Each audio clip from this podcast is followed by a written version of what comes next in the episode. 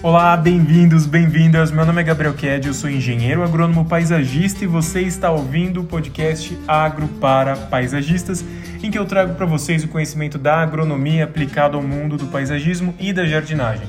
Nesse podcast, a gente trata de assuntos técnicos sobre os cuidados com as plantas, sobre o solo, ambiente, com embasamento científico e prático para que você possa extrair o máximo dessa experiência. Se você chegou aqui querendo saber mais sobre os cuidados com o jardim, aproveite esse nosso bate-papo. Vamos lá, tudo bem, pessoal? Bem-vindos, bem-vindas. Vamos conversar hoje sobre avaliação de risco em árvores. Quero comentar com vocês um pouco sobre essa prática de fazer análise de risco em árvores, análise de risco de queda e citar alguns pontos sobre essa área de atuação, que é uma das minhas áreas de atuação. Eu faço projeto de paisagismo, faço consultoria para manutenção de jardins e faço avaliação de risco em árvores. Bom, o que, que é esse trabalho de fazer avaliação de risco em árvores, né? Quando a gente avalia um risco de uma árvore cair, nós estamos, na verdade, colecionando alguns aspectos que estão relacionados com o aumento do risco de queda de uma árvore. Então isso significa que a gente vai avaliar a árvore como um todo, desde o solo, tronco, ramos, aspectos relacionados à exposição a ventos, com o histórico de manejo da área, às vezes uma escavação, uma obra, uma poda de raiz ou uma poda da parte aérea também, como a muda foi plantada, que situação que é o solo, se é talude, se é área plana, se é encharcado, enfim, são muitos os aspectos que a gente precisa prestar atenção para verificar quais aspectos estão numa situação ruim que pode provocar ou pode aumentar a chance dessa árvore cair. Então a gente vai ver também se tem presença de inseto, cupim, broca, tudo isso vai contribuir com a chance da árvore cair no futuro. Uma coisa que eu sempre falo: o, o serviço de análise de risco de árvores ele não tem caráter é, premonitório, preditivo. Não tem como a gente avaliar uma árvore e falar que a árvore vai cair em tal dia, em tal situação. Isso é impossível. A árvore pode cair logo, pode cair depois porque não é só as questões relacionadas com a própria árvore ou com o solo que vão provocar a queda desse exemplar. A árvore também cai por estar exposta aos eventos climáticos. Então, um vento forte, uma chuva em excesso, um raio que caiu eh, na árvore e causou algum dano. Então, tudo isso está envolvido com a queda de uma árvore, né? Então, por isso é impossível. Uh, o serviço de avaliação de risco ele vai então fazer essa coleção de informações que aumentam a chance da árvore cair e a gente vai geralmente a gente pode trabalhar com pontuação, a gente pode trabalhar com situações muito graves que aumentam o risco de uma forma muito é, drástica. Então isso tudo a gente vai considerar. Outra coisa que tem que se levar em consideração com uma, um caráter muito, muito forte na avaliação de risco de uma árvore é o alvo em potencial. Aonde essa árvore vai cair? Essa árvore, ao cair, ela vai cair numa rua, pode cair em cima de um carro, vai cair numa casa, vai cair em cima de um monte de gente. Então, tudo isso a gente tem que levar em consideração. Se de repente a gente avalia que a árvore tem uma alta chance de cair, o risco de queda é alto, mas a árvore está numa situação num campo, a árvore está num bosque, sendo que sua queda não vai prejudicar ninguém, porque não tem ninguém que circula ao redor da projeção da queda daquela árvore, então a gente não tem que se preocupar. Agora, se uma árvore tem um risco médio, tem um risco ali moderado de cair, numa área que tem uma alta circulação ou permanência de pessoas, ou tem algum equipamento urbano, alguma construção, a situação fica muito mais complicada. E aí o risco ele fica com uma possibilidade muito grave do dano. Não é um simplesmente uma árvore que vai cair num campo ou num bosque. A árvore se cair pode levar a vida de uma pessoa embora. Então isso a gente precisa levar em consideração também. Para que a gente faça uma boa análise de risco, a gente precisa ter experiência. Então, o treinamento em avaliação de risco em árvore é, é algo que demora um pouco, porque até o técnico ou a técnica perceber quais são quais fatores estão muito relacionados com a queda de uma árvore, precisa de um tempo acumulado de experiência para bater o olho e falar: hum, isso aqui, esse problema nessa região da árvore tem muita relação com queda em tal situações. Ou então, olha só, essa deformação do tronco pode favorecer que, o, o fato que a árvore quebre ao meio numa tempestade. Então, isso, claro, é, envolve muito estudo. Então, o estudo da parte técnica, da parte teórica também é muito importante, mas o olhar que a gente desenvolve também é, é, precisa passar por um tempo de experiência. Então, a gente precisa ter tanto esse treinamento teórico quanto essa experiência acumulada da parte prática. Infelizmente, existe um ponto negativo da avaliação de risco em árvores. Por mais que a gente estude a parte técnica, sempre vai existir divergência de entendimento daquilo que é um risco ou que não é um risco. Então, na minha prática profissional, eu me deparo muitas vezes com colegas de formação, colegas de atuação que entendem os riscos de forma diferente. Então, com base nisso, fazendo esse apanhado, pegando tudo, colocando dentro de um saco, tudo isso que eu falei, a gente é, pode levar então em consideração de que a avaliação de risco é uma atividade subjetiva. E é complicado que seja uma atividade subjetiva, porque nós estamos falando de risco, estamos colocando é, a gravidade da queda de uma árvore em questão que pode causar problemas gravíssimos na vida das pessoas. Então, o que, que se faz? O nosso objetivo, quando a gente tem lá uma sequência, um, melhor dizendo, uma metodologia para fazer análise de risco, a gente leva em conta que o nosso objetivo é minimizar ao máximo os fatores subjetivos. Eles existem, eles estão presentes, eles são um empecilho, mas tudo que a gente faz, estuda e exercita é para reduzir a subjetividade da análise, para poder falar com mais certeza o grau de risco dessa árvore é alto, o grau de risco dessa árvore é baixo. Existe ali uma zona cinzenta da análise de risco em árvores, porque às vezes o risco ele é baixo, mas a gravidade do dano em potencial é muito alta. É, a gravidade alta, isso.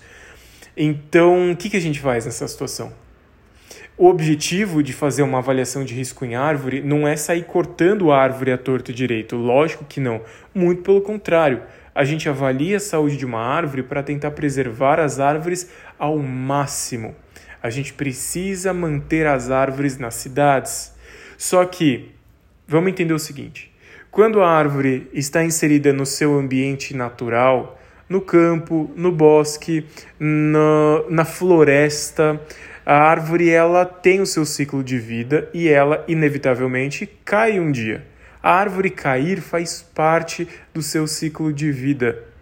Na natureza é uma coisa, quando a árvore está inserida no ambiente urbano, a gente não pode contar com a queda de uma árvore, a não ser que ela esteja dentro do bosque, dentro da floresta, em um parque ou uma unidade de conservação. Mas no ambiente urbano, a gente precisa interromper essa última etapa do ciclo de vida de uma árvore, que é cair, porque quando ela cai no ambiente urbano, os estragos aparecem. Então a gente precisa tentar evitar isso ao máximo, tá? Por isso, gente, é normal que em algumas situações a gente não espere a árvore morrer para que a gente possa cortar. Às vezes o risco ele é tão grande ou o, o alvo em potencial ele é tão é, danoso que é, o, o grau máximo é a, a vida das pessoas, né? O risco sobre a vida das pessoas. Então, às vezes esse alvo em potencial ele é tão presente, o risco da árvore cair envolvendo um dano à vida é tão grande que a gente não pode nem esperar a árvore morrer para remover. E aí eu entendo que existem muitas pessoas que se manifestem contra. No, no meu tempo de trabalho com avaliação de risco em árvores, já passei por poucas e boas de ver, inclusive, pessoas chamando a mídia para poder é, é, sei lá, fazer uma denúncia da remoção da árvore, mas infelizmente era necessário e, enfim, existem, existem procedimentos para ter todas as aprovações legais para fazer a remoção de uma árvore.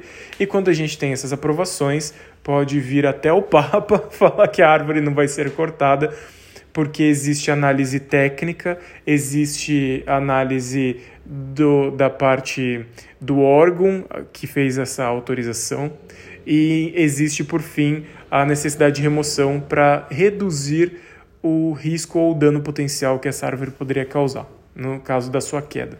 Tá bom? Então, pode acontecer mesmo e é comum que aconteça. Uma árvore viva, verde, saudável precisar ser removida por conta do seu risco e do potencial do dano, tá bom? Então a gente vai fazer todas essas análises, todas essas interpretações com base na raiz, no tronco, nos ramos, na presença de insetos, na presença de. Uh, não só insetos, vamos falar pragas no geral, né? na presença de pragas, na presença de fungos, na presença de doenças nas árvores, para que a gente, pensando no histórico, na exposição a ventos, na declividade do talude, tudo isso vai dar para gente esse conjunto de elementos. Ah, uma coisa que é importante também, inclinação de tronco. Às vezes o tronco da árvore está muito inclinado. Às vezes a árvore está quase totalmente debruçada sobre um estacionamento, sobre uma casa, sobre uma garagem, uma passagem, sobre uma rua. E a gente também precisa levar isso em consideração. Uma das ciências que é muito muito, como posso falar, uma das ciências que é muito experimental, vou falar assim, vou falar experimental. Me perdoem se eu estou fazendo aqui uma generalização semântica do negócio. Mas uma ciência dentro da avaliação de risco em árvore, que é muito experimental, mas que é fundamental para a gente, é a análise da resistência de madeira. Então, as árvores, cada espécie de árvore vai ter uma densidade de madeira diferente e até às vezes uma composição de madeira diferente, né? Se a gente pensar em, em diferenças muito, muito drásticas entre espécies, né? E a madeira vai ter uma, uma densidade diferente para cada espécie de árvore. Cada densidade de madeira vai se relacionar com a facilidade de degradação por pragas que são consumidoras de madeira, insetos xilófagos, por exemplo, a fragilidade à decomposição por microorganismos, a fragilidade ao efeito de vela, né, que é a exposição a ventos fortes. Então, cada espécie de árvore vai ter uma, uma característica de madeira que vai torná-la mais suscetível ou mais resistente a esses problemas que provocam a, a, a queda ou a ruptura das árvores. Isso também a gente precisa levar em consideração. Não é fácil ter acesso a essa informação. O que eu sei hoje a respeito de densidade de madeira é com base na minha experiência, no meu, na minha observação de campo, quando eu trabalhei cuidando dos parques da cidade de São Paulo, fazendo parte da equipe técnica é, de manejo, eu tive o privilégio de aprender com técnicos que são verdadeiros mestres e mestras na avaliação de árvores. Inclusive, participamos de vários eventos com relação à avaliação de risco, à arborização, a florestas urbanas, para que a gente pudesse desenvolver mais essa nossa percepção, esse nosso olhar crítico né, da análise. Então, nesse tempo todo que eu trabalhei na prefeitura, eu tive contato com áreas muito distintas, né? com campo, com áreas muito jardinadas, com bosques, com florestas, fragmentos de mata e eu pude colecionar mentalmente situações que acabaram se repetindo. Então, árvores que geralmente se quebram com tempestades, geralmente são árvores pioneiras, como pau-jacaré, capixingui, árvores que caem com muita facilidade, como a aroeira, tanto a salsa quanto a pimenteira, costumam cair mesmo, não sei porquê, mas elas, elas caem com facilidade. Então isso fez com que é, eu desenvolvesse esse banco de dados com base na minha experiência. Não é fácil, não tem um documento que a gente possa pegar por aí para poder ter um pouco mais de conteúdo a respeito disso, mas o livro, o livro do Harry Lorenzi, do Instituto Plantarum, Árvores Brasileiras, traz um pouco uma informação breve, é, é uma coisa super curta, mas que ajuda demais que fala sobre a densidade da madeira. É um comentário, né? Madeira leve, madeira densa, se presta à produção de caixarias, se presta à produção de móveis, enfim. Essas informações elas parecem superficiais, mas já ajudam, porque uma árvore que tem uma, uma madeira pouco densa é uma árvore que é mais propensa a se quebrar. E uma árvore que tem uma madeira muito firme, ela é menos propensa a se quebrar. Mas entendam, tem diferença, né? Uma árvore que se quebra ao meio, que o ramo se parte, de uma árvore que tomba do, do chão, uma árvore que tomba por conta do colapso do torrão, do sistema radicular deficiente que não conseguiu pro promover a ancoragem da árvore. Falando em ancoragem, deixa eu citar aqui um ponto importante. Sobre as raízes das árvores, né? Existe um entendimento que é um entendimento geral, assim, da população que as pessoas acham que as árvores têm raízes ultra profundas que penetram ali a metros para baixo do solo e algumas raízes de fato conseguem fazer isso, mas são diferentes autores, diferentes institutos de pesquisa, diferentes pesquisadores na área de arboricultura e arborização que apontam que a grande maioria das árvores que são, enfim, comumente plantadas no ambiente urbano são árvores que têm um sistema radicular é, preferencialmente superficial. Esse tipo de entendimento ele é contrário ao que muita gente pensa, é, é, nem empiricamente, mas o que muita gente pensa sem ter um conhecimento muito mais profundo do negócio. Então essas árvores elas têm as raízes concentradas nos primeiros 70 centímetros da superfície do solo. Vejam só, vou repetir. A maior parte do sistema radicular das árvores no ambiente urbano ou das árvores cultivadas no geral, elas têm a maior parte do sistema radicular concentrado nos primeiros 70 centímetros de solo. Isso faz com que a gente comece a perceber que uma árvore que foi plantada na calçada de um ambiente urbano muitas vezes vai encontrar impedimento para o seu crescimento de raízes nos primeiros 50 centímetros de solo, que é por conta de muito compactação do solo para fazer o pavimento, para fazer a rua, para fazer a fundação de construções, né, que se chama também de sapata, a fundação de um muro, por exemplo, que chama de sapata, ela tem por volta de 50, 60 centímetros de profundidade no solo, que é feito de concreto, né? Então já tem aí um primeiro impedimento para o crescimento das raízes. As raízes das árvores elas têm a preferência de crescimento horizontal. É claro que existem diferentes eh, sentidos de crescimento de raízes. Elas vão explorando o solo, né, no que dá, onde elas conseguem alcançar para poder adquirir água, nutrientes. Mas as árvores elas é, se beneficiam muito e muitas raízes têm esse crescimento horizontal, porque é esse crescimento de sentido horizontal das raízes que vai promover a máxima ancoragem para que elas resistam às forças do, dos ventos. Claro que uh, tem raízes também na diagonal, tem raiz para baixo, tem, né, tem raiz para todo sentido. Mas as raízes horizontais ou que têm um crescimento mais ou menos ali horizontal são aquelas raízes que vão permitir uma maior ancoragem das árvores. Então não é questão de colocar a árvore numa manilha de concreto, por exemplo, num canteirinho super apertado ali na calçada que a gente pensa, ah, tem uma terra solta no fundo, a raiz procura o melhor lugar para crescer. Cuidado. Uma coisa que eu costumo falar é que o risco de queda de uma árvore começa no viveiro e depois no plantio. Então a gente precisa minimizar todos os fatores que podem aumentar o risco de queda da árvore no futuro.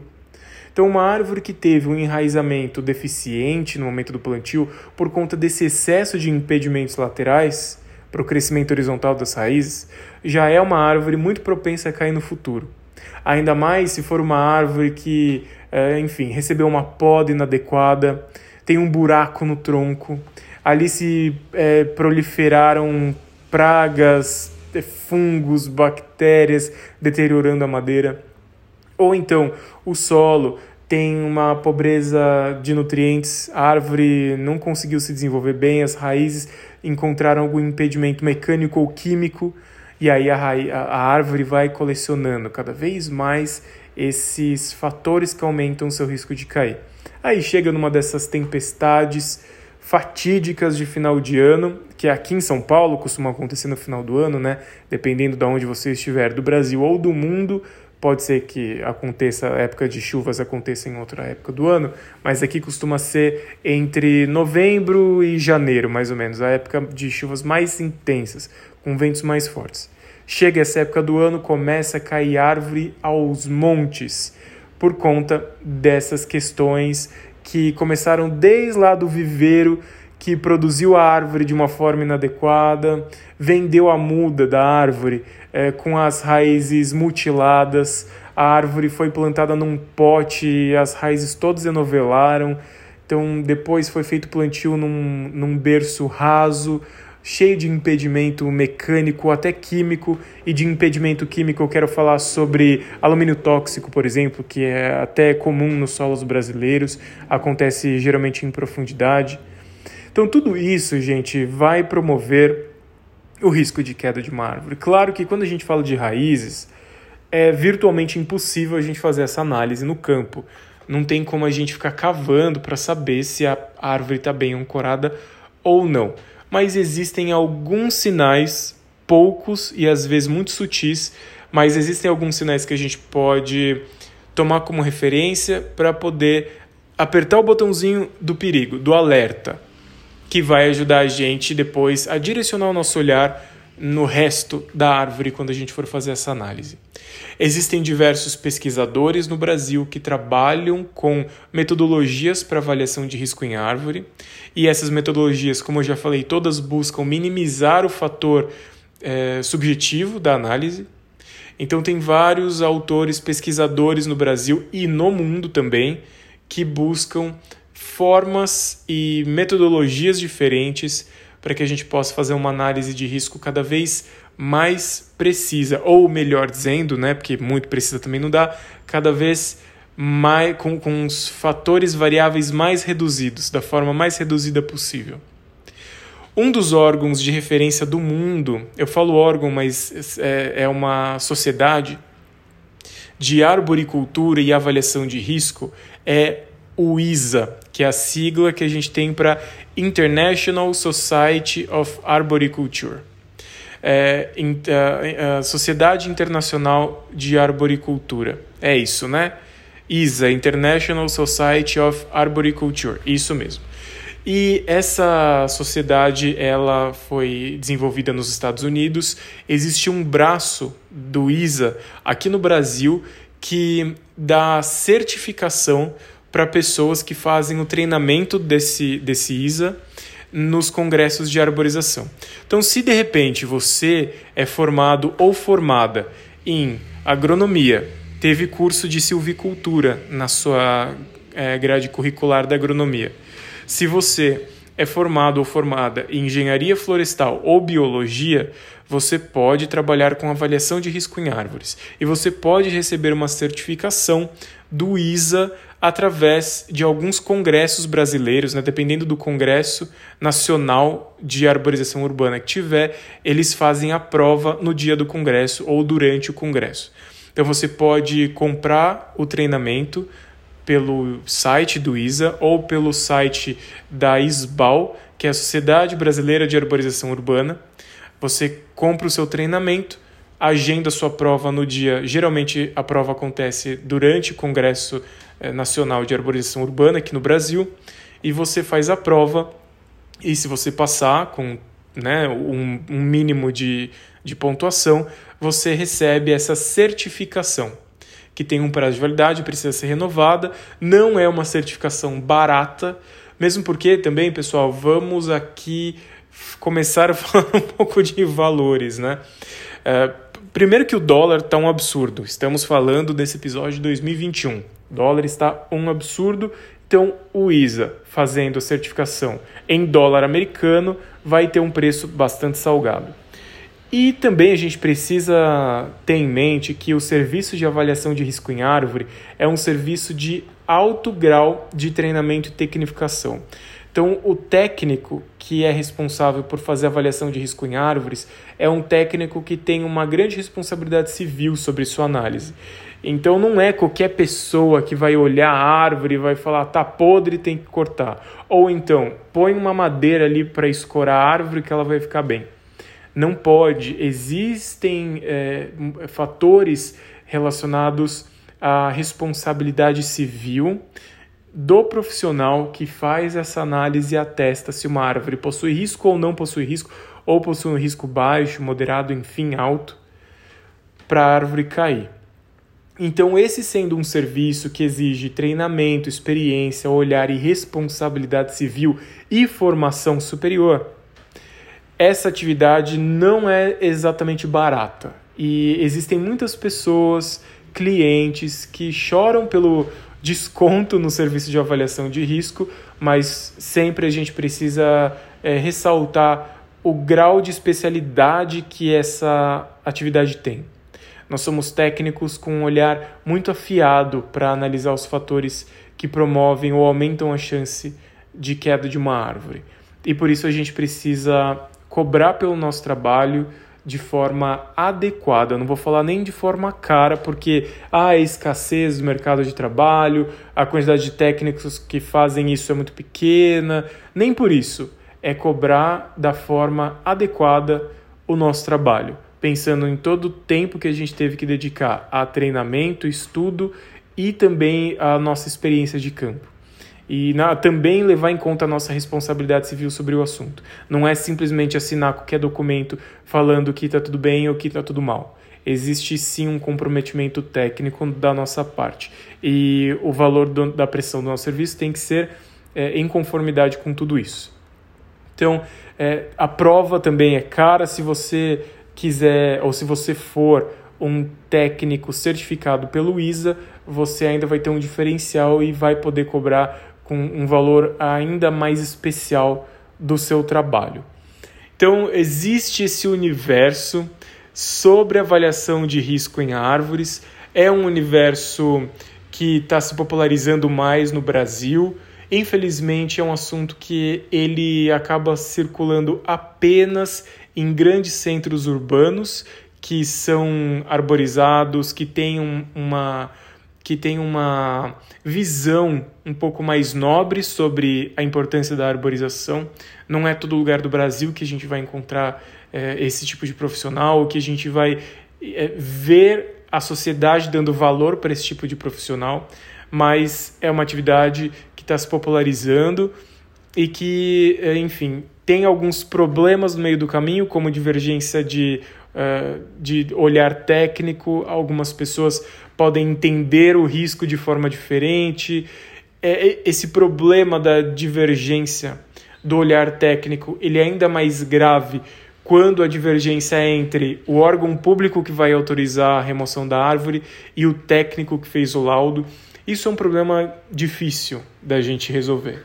Porque se o técnico que fez o laudo está agindo na sua integridade moral e ética e entende que a árvore tem um risco de cair ou de causar algum dano, seja um dano ao patrimônio, seja um dano à saúde das pessoas, é, ele precisa se comprometer em fazer um bom laudo e justificar.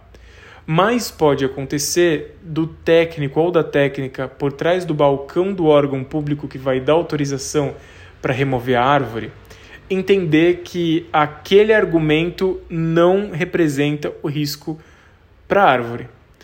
E aí isso gera um grande impasse. Mas pelo menos o técnico que foi contratado fez o seu papel. A remoção de árvores, gente, em áreas urbanas, na maior parte das cidades do Brasil, e eu digo tranquilamente, quase todas as cidades do, do Brasil têm alguma legislação, seja estadual ou municipal para poder é, fazer essa, esse regimento de corte de árvore.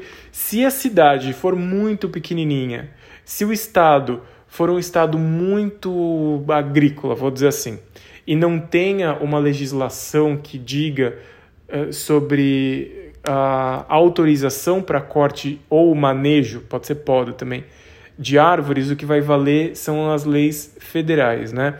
E aí a gente entra um pouco na lei de crimes ambientais, acaba ficando um pouco complicado de, de falar disso num único episódio. Eu posso até chamar alguém um dia para participar aqui com a gente para falar sobre lei de crimes ambientais envolvendo árvores, mas tem leis tanto na esfera federal, estadual e espera-se que em grande parte do Brasil municipal, dando as regras sobre autorização para corte e poda de árvores.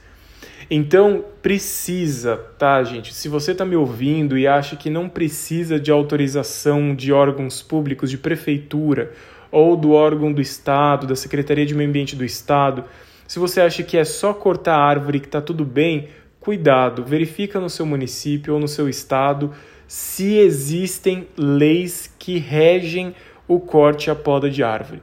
Porque em muitas situações a poda ou o corte de uma árvore, o corte eu digo supressão, né? A gente usa o termo supressão para o corte da árvore. É, em muitas situações, o corte da árvore sem autorização é considerado infração ambiental que pode dar em multa e multas pesadas. Em alguns casos, dependendo da quantidade de árvores cortadas, ou mesmo até uma, dependendo da gravidade da situação, é, dependendo se o processo está correndo em esfera é, é, civil, em esfera administrativa ou mesmo criminal, pode dar até detenção. Então isso a gente precisa tomar muito cuidado. Não é simplesmente pegar uma motosserra ali e sair cortando a árvore porque achou que ela está tá para cair. Ou porque a árvore entope a calha. Ou porque a árvore está fazendo sombra no quintal. Não pode. É necessário ter uma visão técnica, é necessário ter uma autorização do órgão público do local para poder fazer essa remoção de forma tranquila, tá bom? Então, a análise de risco, ela não trabalha só essa questão técnica dual envolvendo a árvore e o alvo. Toda análise de risco também envolve passar por esses aspectos legais de autorização. E aí, às vezes, o problema está por trás do balcão do órgão público que vai dar essa autorização, que o técnico ou a técnica é, entende de forma diferente o fator de risco e, enfim, toma uma postura divergente daquilo que é esperado para poder autorizar o manejo correto da árvore. Mas aí o técnico fez sua parte, a parte pública, o órgão público que negou o corte da árvore, entendeu que aquilo não configura risco e a árvore cai no final das contas, a responsabilidade recai sobre o órgão público que foi negligente é, sobre o laudo que foi entregue, né? Então tudo isso a gente leva em consideração. Entendam que é, é, muito, é muito detalhe, é muita lei, é muito artigo que a gente tem que ler, é muito estudo técnico, tem que entender essa parte de legislação sobre autorizações para corte e poda de árvore. Então, é um universo bem amplo, é um universo bastante vasto, que são muitos detalhes traiçoeiros, eu vou até dizer, usar essa palavra, detalhes traiçoeiros, porque às vezes é uma lei que a gente não viu, é uma lei que a gente não interpretou e a gente não pode alegar desconhecimento da lei também, né? Então, vai fazer uma análise de risco, viu que está com problema e acha que está tudo bem cortar, porque teve lá uma passagem de uma portaria de não sei o que da Secretaria do Meio Ambiente do município que fala que na situação XYZ do risco emergencial, da queda iminente, a árvore pode ser cortada sem autorização prévia e aí você não continuou lendo o negócio ou você usou essa carta do, do, do risco iminente de queda para remover sem autorização e depois ser denunciado com fotos de que a árvore não tinha risco nenhum, né? Então tudo isso tem que tomar cuidado triplicado, não é nem redobrado, é triplicado, tá bom? Bom, outros fatores relacionados à análise de risco em árvores também envolve uh, o plantio de compensação. Então, quando a gente entende que uma árvore tem risco de queda e a árvore precisa ser removida para que a gente elimine esse risco, a árvore precisa ser substituída. A gente precisa plantar uma nova árvore. E para isso a gente precisa também seguir algumas legislações específicas e, de preferência, fazer o plantio de uma espécie de árvore que seja nativa, regional, do local em que a árvore é, foi removida, né? do local em que a árvore vai ser plantada. Então você vai fazer o plantio de uma espécie de árvore para substituição, sei lá, no município de São Paulo, você vai buscar uma espécie de árvore nativa de ocorrência do município de São Paulo. Às vezes é difícil ter essa informação. O município de São Paulo é, é um, tem uma equipe muito boa na parte técnica né, da Secretaria do Meio Ambiente em vários departamentos que tem essa listagem, inclusive o pessoal do Herbário Municipal da Prefeitura de São Paulo, são técnicos excepcionais. Vou até dizer que muitos são, são meus amigos, considero como amigos, e eles têm essa produção. Existe uma lista de espécies arbóreas nativas, de espécies de porte arbóreo, porque pode ter palmeira também, palmeira não é árvore, mas tem porte arbóreo, espécies de porte arbóreo que são nativas de ocorrência no município de São Paulo a Secretaria do Estado de São Paulo fez um livro voltado para é, restauração ecológica, que é a lista de espécies arbóreas indicadas para restauração ecológica. E esse livro ele traz uma série de espécies, um monte, um monte de espécies, tanto de porte arbóreo, tem uma, algumas ali de porte subarbóreo, porte arbustivo. E mas essa, esse livro ele é muito bom para a gente considerar também no caso de escolher uma espécie para fazer a substituição de uma árvore que precisa ser substituída, né, de que foi removida, aliás. E esse livro traz não só essa relação de espécies, como também separa o estado de São Paulo de acordo com a fitofisionomia predominante da Mata Atlântica. Então isso também é muito legal. Vocês estão percebendo? O negócio começa a ficar cada vez mais profundo. Agora a gente está falando de fitofisionomia de Mata Atlântica, que é uma subdivisão do bioma, né? São tipos de ecossistema com base em agrupamentos de espécies que vão determinar a característica de uma determinada composição do, do ecossistema, né? do, do ambiente. Então vejam que tem muita coisa para falar sobre avaliação de risco em árvores, né? Então depois que a gente removeu, vamos colocar ali uma árvore bonitinha nativa de ocorrência do local nativa daquele ecossistema, daquela fitofisionomia. E a gente tem que tomar todos os cuidados no plantio. Uma coisa que acontece, que é um problema, né? As cidades, e aí eu digo mais pela cidade de São Paulo, mas são todas as cidades, gente. Todas, em, em franco crescimento da cidade. As cidades, elas não prezam Claro, existem muitas. Eu vou abrir um parênteses, né, para preservar essa minha colocação. Existem muitos movimentos de grupos nas cidades, inclusive até é, movimentos de dentro dos órgãos públicos. Existem muitos movimentos que lutam pela preservação das árvores nas cidades, tá? Então vou deixar isso posto, que eu reconheço a existência e a importância desses grupos sejam ONGs, sejam departamentos, sejam secretarias, sejam, é, enfim, é, sociedade civil organizada, que lutam por preservar as árvores nas cidades. Mas as cidades, de modo geral, no crescimento é, acelerado, frenético das cidades, as cidades acabam é, causando uma pressão de redução do porte arbóreo, inevitavelmente. Claro, as cidades precisam ser planejadas para que isso não aconteça, para que isso seja corrigido. Mas pensa só comigo, uma árvore gigante, de grande porte, que foi feita a sua análise de risco, foi verificado que o risco dela cair era enorme. Essa árvore precisou ser removida, infelizmente. Mais uma questão de risco, precisou ser removida. E aí essa árvore vai ser substituída só que na substituição dessa árvore, pensa, ah, tem poste de energia passando, tem fiação em cima desse lugar, que já era o conflito que a árvore tinha historicamente. A árvore gigante que precisou ser removida tinha um conflito histórico aí com essa fiação. Ah, mas tem também, ó, são várias construções que a árvore estava em conflito. Tem esse prédio que subiu aqui do lado da árvore. Ah, também tem aquele poste de luz, tem aquela placa de trânsito, aquele semáforo que estava em conflito com a árvore. Bom, então, ao invés de a gente plantar uma árvore de grande porte para substituir o mesmo porte da árvore que foi removida, a gente vai colocar uma árvore de médio porte ou até pequeno porte, para que a árvore seja compatível com a cidade circundante. Não é verdade? Então, são muitas as situações em que a cidade, por ter crescido ao redor da árvore, sem considerar, sem respeitar o espaço da árvore, vai provocar essa pressão de redução do porte. E aí as próximas árvores que forem plantadas, que serão a substituição de grandes árvores que foram removidas por fator de risco, eh, cada vez mais essas árvores serão menores.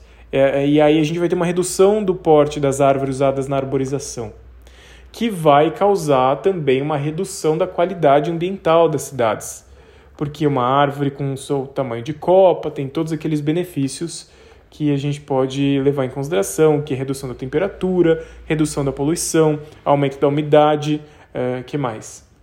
Diminuição do ruído, aumento do conforto psicológico, tudo isso que uma árvore promove. Quanto maior a árvore, maior esse efeito. Quanto menor a árvore, o efeito é óbvio que continua, mas ele é de uma forma menor e mais local, né, mais pontual. Então tem esse fator também. Então quando a gente pensa nessa sequência lógica do fator de risco, da análise do fator de risco de uma árvore cair, toda essa história, todo esse trilho que eu falei para vocês precisa estar na nossa cabeça. Entendidos? É uma área da ciência, a avaliação de risco em árvores. Como eu já falei, são diversos pesquisadores que trabalham isso. A gente tem o professor Demóstenes da Exalc na USP de Piracicaba, que é uma grande potência em arborização urbana e arboricultura.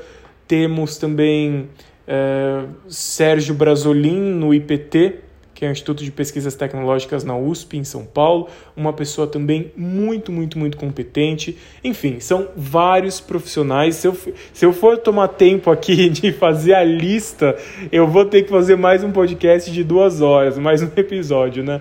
Então, eu digo essas duas pessoas porque o professor Demóstenes é que tem um volume de produção acadêmica muito grande na área e o Sérgio Brasolin. Tive o grande prazer de conhecê-lo, participar de eventos com ele, é, palestrar junto com ele em eventos sobre arborização urbana e tê-lo também como colega próximo de várias atividades desempenhadas quando eu trabalhei na prefeitura. Então, tem vários outros profissionais brilhantes nessa área. Bom, fico por aqui. É muita coisa para falar sobre avaliação de risco. Em próximos episódios a gente pode discutir sobre aspectos um pouco mais é, profundos e específicos sobre avaliação de risco. E a gente se fala na próxima.